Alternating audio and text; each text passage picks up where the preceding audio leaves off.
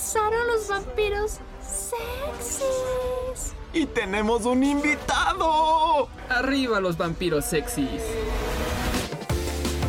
Yo soy Rodrigo Hernández. Y yo, Ilana Guillén. Y esto, es Te la vamos a spoilear.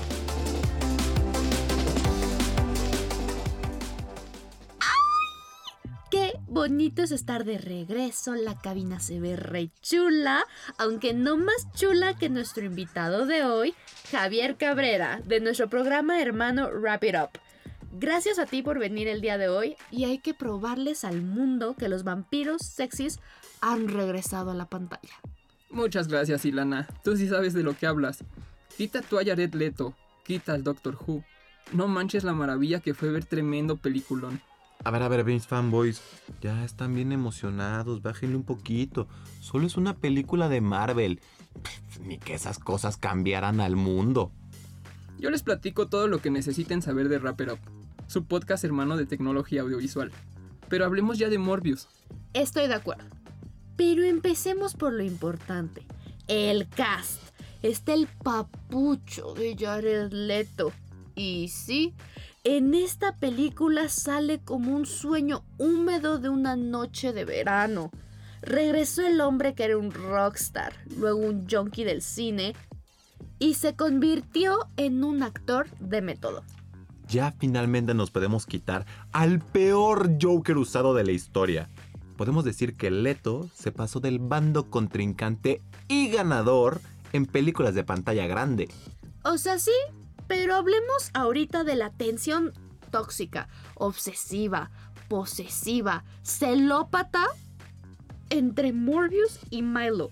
Esa relación parecía más de, de- de pareja, de una pareja que ya lleva muchos años junta, que lleva muchas cuerneadas, fregaderas, se han aventado hasta la secadora. Se nota que han vivido juntos y dejaron de vivir juntos y han pasado como por tres casas. Quita eso, ya se casaron y se divorciaron tres veces. Pero esa es la relación que tienen y que la neta tienen una tensión mucho más acá cachonda que Morbius y su supuesto interés romántico Martín. Ah, sí, que aparte fue interpretada por Adria Arjona, la hija actriz de Ricardo Arjona. Y tristemente su único personaje aquí fue la Magic Pixie Dream Girl, la que hace que Morbius se mantenga cuerdo porque no la quiere lastimar. Aunque seamos honestos, a ver, Chin Champú, ¿quién se queda con Martín? ¿Quién se queda con Milo? Escojan. Pido Milo. Y también me quedo con Milo, y sobre todo después de esa escena donde estaba bailando con un trajecito aquí. ¡Ay, papucho! Eh, tiene ritmo, tiene ritmo en la cadera, eso es lo importante. El ritmo es la cadera. Yo por eso les dije desde un principio que es un peliculón si ignoramos a Jared Leto. Achín, ¿cómo está eso? O sea, que me estás diciendo que existe una forma de ver la película sin los actores? Menso, se refiere a la técnica y el proceso de postproducción. Pues el roro no está tan lejos. Fue una peli que requirió de muchísimos efectos visuales a computadora. Entonces, por algún lugar de Sony debe de haber una copia de la película donde recortaron a los actores de la pantalla. ¡Lo sabía! Los primeros cinco minutos están hechos totalmente a computadora. Solo le pusieron a Leto frente a una pantalla y le dijeron, oye, sé tu versión glamurosa que eres en los galardones, mientras que le dieron unas muletas también. Sí, él solo llegaba bien peinadito y su trabajo ya estaba casi hecho. Aun cuando volaba. Ay, ya me imagino a Jared con unas cuerditas, pantalla verde atrás diciendo ¡Uy! Además, caía con estilo, no volaba, planeaba. Hay toda una diferencia. Uy, es como si no hubieran visto Toy Story, par de incultos. A ver, a ver, a ver, a ver, ninguno de los dos. El vampiro Morbius no tiene alas de murciélago, entonces no vuela. Que los murciélagos planean. Ah, ok, bueno, pero cuando está en el tren no se cae y no se cae porque tiene el poder de la levitación. Luego de eso puede aprovechar las corrientes de aire. Y visualmente se ve como si juntara su ecolocación con cada movimiento del aire. Yo tengo una duda. Para hacer todos estos, efectos, primero se necesita un buen equipo de cámaras. ¿Qué cámaras usaron? Pues para esta película, Oliver Wood, el director de cinematografía, utilizó la Arri Alexa 65, que tiene un formato de 65 milímetros, y la Panavision Millennium DXL2, la primer cámara modular en todo el mundo, ¿Y en castellano eso qué significa? que puedes ir armando tu cámara poco a poco sin necesidad de comprar piezas gigantes. O sea que hicieron una cámara Panavision versión Mi Alegría que tú le vas poniendo cada lente y cada partecita a tu gusto. Sí, soy bien white Yo pensé en las pulseritas de Pandora. Los dos están en lo correcto. Algo así. Pero ahora, ¿cómo se hizo el efecto justamente de las corrientes de aire en el metro? Es un efecto, pues, que prácticamente se basaron en un, eh, en un especialista de efectos especiales dentro del set que estuviera vigilando todo lo que está pasando con el equipo, como ventiladores, eh, luces, este... Pues sí, prácticamente es la iluminación lo que más importa dentro de los efectos especiales. Y pues más que nada es computadora y lana. Esta película se ve que se basaron 95 o 99% en una computadora para hacerla. Pero yo tengo una duda. ¿Quién fue el quien hizo toda esta maravillosa edición? Pues se ven, se ven integrados diferentes estudios, pero prácticamente el laboratorio lo puso Company Tree, que pues es básicamente los que hicieron casi todo el trabajo. ¿Y de ellos qué podemos saber? ¿Hay algún secreto de la compañía? ¿Algo, un, un detallito que podamos enterarnos? Pues mm, podemos, in- podemos investigar sobre sus reels en su página web, pero la realidad es que tienen un sistema de confidencialidad muy alto y prácticamente es imposible sacarles la información. Imagínate ser el soplón de esa compañía. Pero bueno, todos estamos de acuerdo que con el nivel de dinero que se maneja Marvel y Sony, es una garantía que lo que vemos en la pantalla nos va a chulear la pupila. Son los mismos que nos han traído todas las películas de Spider-Man. No importa cuál, todas son de ellos. Oye, Babies, tengo una duda técnica de la película. Al principio vi un anuncio que dice Dolby Surround 7.1. ¿Qué quiere decir esto? ¿Es como el relativo de grabar en 4K, pero referente al sonido? Algo por el estilo. Digamos 8K. Esto quiere decir que estamos aprovechando mejor las bocinas y la distribución del sonido. Lo innovador del 7.1 es la creación de, de cuatro zonas diferentes de sonido envolvente del cine. Esto significa que para esta tecnología añadieron dos canales más que el 5.1 a cada lado. Esto nos mejora la distribución del sonido con una mejor calidad de audio. O sea que podemos tener diferentes sonidos en diferentes niveles, tener la música de fondo con el ruido de la calle, con el, con el diálogo de los personajes, más aparte sus movimientos. Porque, im- im- por ejemplo, si se le cae a Jared Leto un pin, ¿escucharemos el pin? Claro, escucharíamos todo en todas partes. Ay, no, con razón se me erizó la piel de hasta la nuca en la escena de, de los murciélagos. Empiezan a rodear a Jared Leto y yo empiezo a sentir los chillidos por todas partes de mi Y cuerpecito. aparte de eso, escuchas el diálogo entre Milo y Leto. O sea, lo escuchas perfecto. Yo me olvido de ese par. Siento los chillidos de los murciélagos de manera individual. Ay, pinches películas de Marvel. Imagínense un mundo donde todas, todas, todas las películas tuvieran ese presupuesto. Lo siento, Rodas. Para películas así de taquilleras, solo está el universo Marvel. Incluso películas como Venom 2 le dan re duro a la taquilla.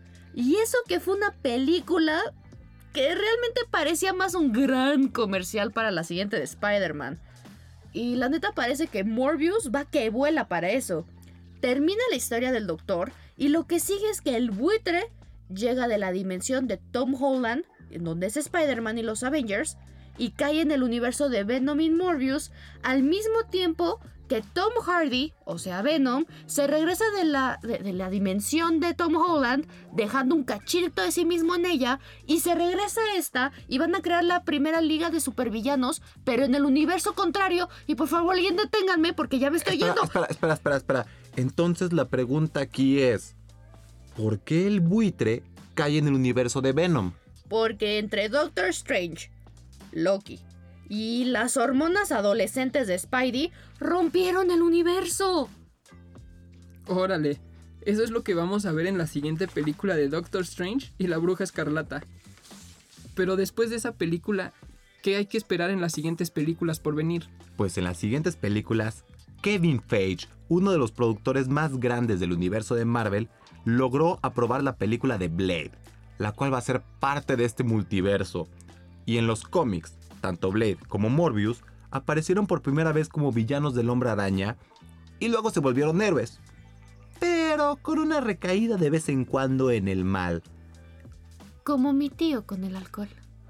O no, solo que estos son con el mal, ellos les gusta robar bancos. Así que podemos esperar una guerra vampiresca dentro del universo en el futuro. Y todo, todo seguramente con el sopenco de Peter Parker embarrado de por medio. ¿Por qué? Porque eso es lo que lo hace un gran superhéroe. Es tan torpe que todos se lo agarran a madrazos y aún así él se sigue columpiando por la vida. Quitando al superhéroe, que ahorita no está en la peli, hablemos del hecho de que Morbius es la creación de un villano. La realidad es que al principio lo que hace que tengamos cierta empatía con él es que le tenemos lástima. Vemos a un hombre roto. Y eso es lo que dices, ay no, pobrecito, hay que ayudarlo. Pero en el momento en que se cura y tiene esta adicción a la sangre, deja de ser una persona que le tienes empatía y ya lo ves como un villano, como un monstruo listo para atacar. Híjoles, no tanto, porque a mí me parece que él siempre fue y se mantuvo como un genio, como un doctor, que siempre estuvo buscando la cura de su mejor amigo, de cómo curarse a él. Ne. Justamente ahí lo dijiste tú. Estuvo buscando una cura porque él tenía esa enfermedad.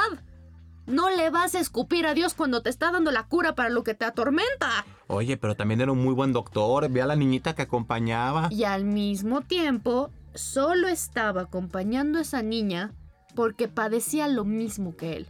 Yo no lo vi con niños con cáncer cuidándolo. Todos eran niños que tenían su misma enfermedad. Él creó toda este, eh, eh, esta forma de medicina mediante una sangre procesada químicamente porque él la necesitaba, no por amor a la humanidad. Y además, la misma forma en la que él crea su, su cura es el equivalente al supersuero de, de Capitán América y al supersuero de, de Hydra. ¿Realmente es buena persona o solamente estaba buscando un medio para su propio fin? Aunque eso sí no me suena tanto como un villano, a menos que menciones la parte donde ya se le truena el coco y ya se le bota por completo porque necesita sangre de verdad. Eso es lo único que lo veo no, como un verdadero villano. Es que justamente va a llegar a eso. Tiene un cronómetro que cada vez va restando más tiempo en las veces que necesitas tomar sangre falsa, al punto que ya no le va a hacer efecto, va a necesitar tomar sangre pues de averitas, y ahí va a ser donde acabe matando a medio mundo. Y por último, podemos decir que, que no es un antihéroe como Venom y, y- como este Deadpool.